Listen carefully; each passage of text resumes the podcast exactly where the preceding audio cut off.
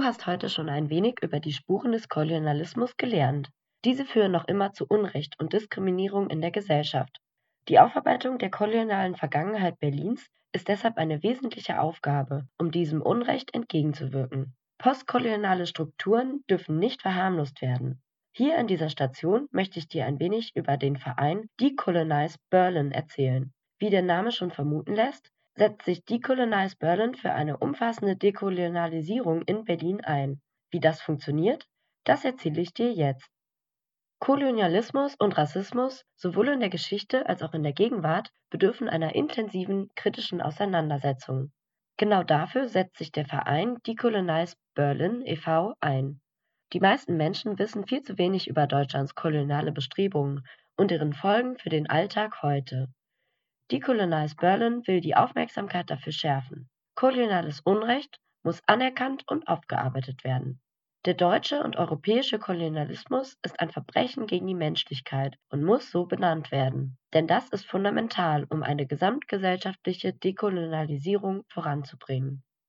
2019 ist der Verein aus einem zivilgesellschaftlichen Netzwerk von schwarzen, diasporischen, postkolonialen und entwicklungspolitischen Gruppen in Berlin entstanden. Falls du mit den Begriffen nichts anfangen kannst, erkläre ich dir sie kurz. Schwarz ist hierbei nicht als Hautfarbe, sondern als soziale und politische Konstruktion in einem globalen Machtgefüge zu verstehen. So ist die Selbstbezeichnung Schwarz eine Form der Selbstermächtigung, die ebenfalls in der Abgrenzung von dem Begriff nicht weiß vollzogen wird. Diasporische Gruppen bestehen aus Personen, die einer ethnischen und/oder religiösen Minderheit angehören. Postkoloniale Gruppen, wie schon zuvor im Audioguide beschrieben, sind Personen, die sich mit kolonialen Strukturen auseinandersetzen, um ein Bewusstsein für das Fortbestehen imperialistischer Strukturen in verschiedenen Lebensbereichen wie zum Beispiel der Politik und Ökonomie zu schaffen. Entwicklungspolitische Gruppen sind zumeist in staatlichen Programmen, die die politische, wirtschaftliche und soziale Situation in Ländern des globalen Südens verbessern sollen, aktiv. Dieses Bündnis besteht auch weiterhin und wird durch das Engagement von mehr als 100 Einzelpersonen unterstützt. Hier bei Decolonize Berlin e.V. ist zudem eine Koordinierungsstelle angesiedelt. Es ist die Koordinierungsstelle Gesamtstädtisches Konzept zur Aufarbeitung Berlins kolonialer Vergangenheit. Diese entwickelt ein gesamtstädtisches Aufarbeitungs- und Erinnerungskonzept zur Geschichte und zu den Folgen des Kolonialismus des Landes Berlins. Im 17. Jahrhundert spielte Berlin als Haupt und Residenzstadt Brandenburgs eine wichtige Rolle im transatlantischen Versklavungshandel, und infolge der Berliner Afrikakonferenz von 1884 und 85 wurde das Deutsche Kaiserreich zur drittgrößten Kolonialmacht der Welt. Neben sogenannten Schutzgebieten in Afrika eignete sich Deutschland Kolonialgebiete im Pazifik und in China an. Die Hauptstadt hat eine lange Kolonialgeschichte die bislang nur unzureichend aufgearbeitet ist. Im Gegenteil, im Humboldt-Forum im neuen Berliner Stadtschloss werden postkoloniale Strukturen aktuell fortgeführt. Forderungen zur Rückgabe von Kulturgütern wird nicht nachgegangen. Stattdessen werden Objekte, die unrechtmäßig aus kolonialisierten Ländern entwendet wurden, weiter in Museen ausgestellt. Es gibt also großen Handlungsbedarf. Die Koordinierungsstelle von Decolonize gestaltet dafür einen partizipativen Prozess.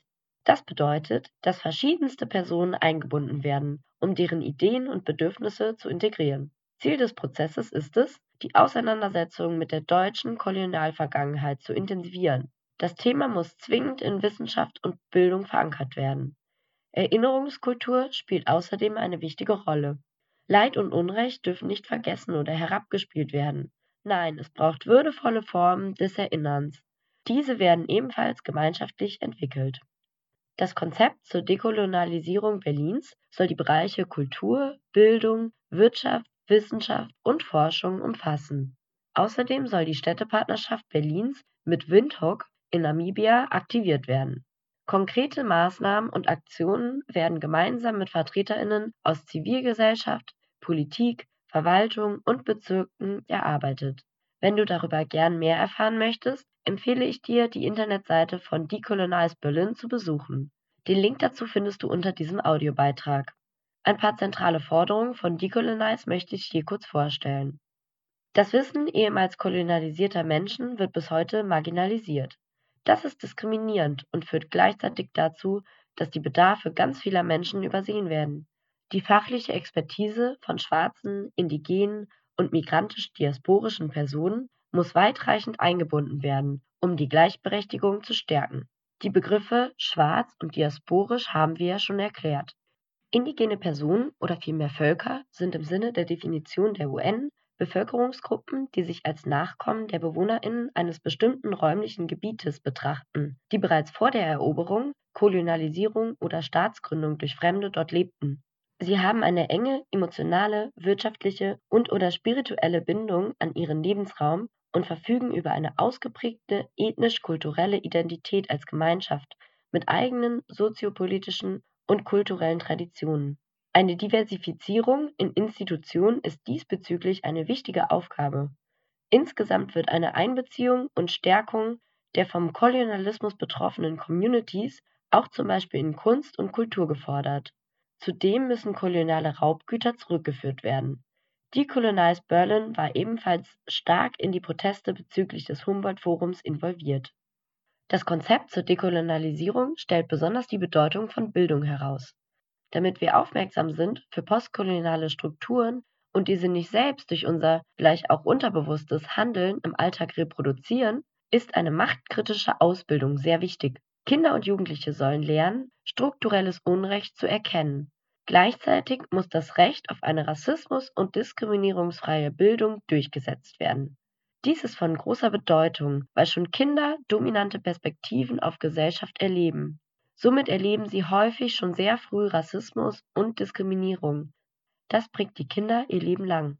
Ich weiß, das ist eine ganze Menge, die du nun gehört hast, und gleichzeitig nur ein Bruchteil von dem, was wir über koloniales Unrecht erfahren müssen. Was solltest du unbedingt mitnehmen, um selbst zur Dekolonialisierung beizutragen?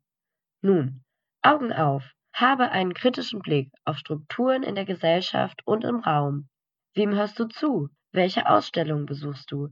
Nach wem ist diese Straße benannt? Nimm nicht alles so hin, sondern hinterfrage die Dinge.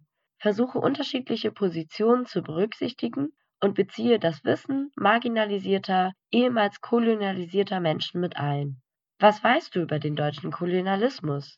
Setze dich aktiv damit auseinander und erzähle auch davon, damit deine Freundinnen dies auch tun.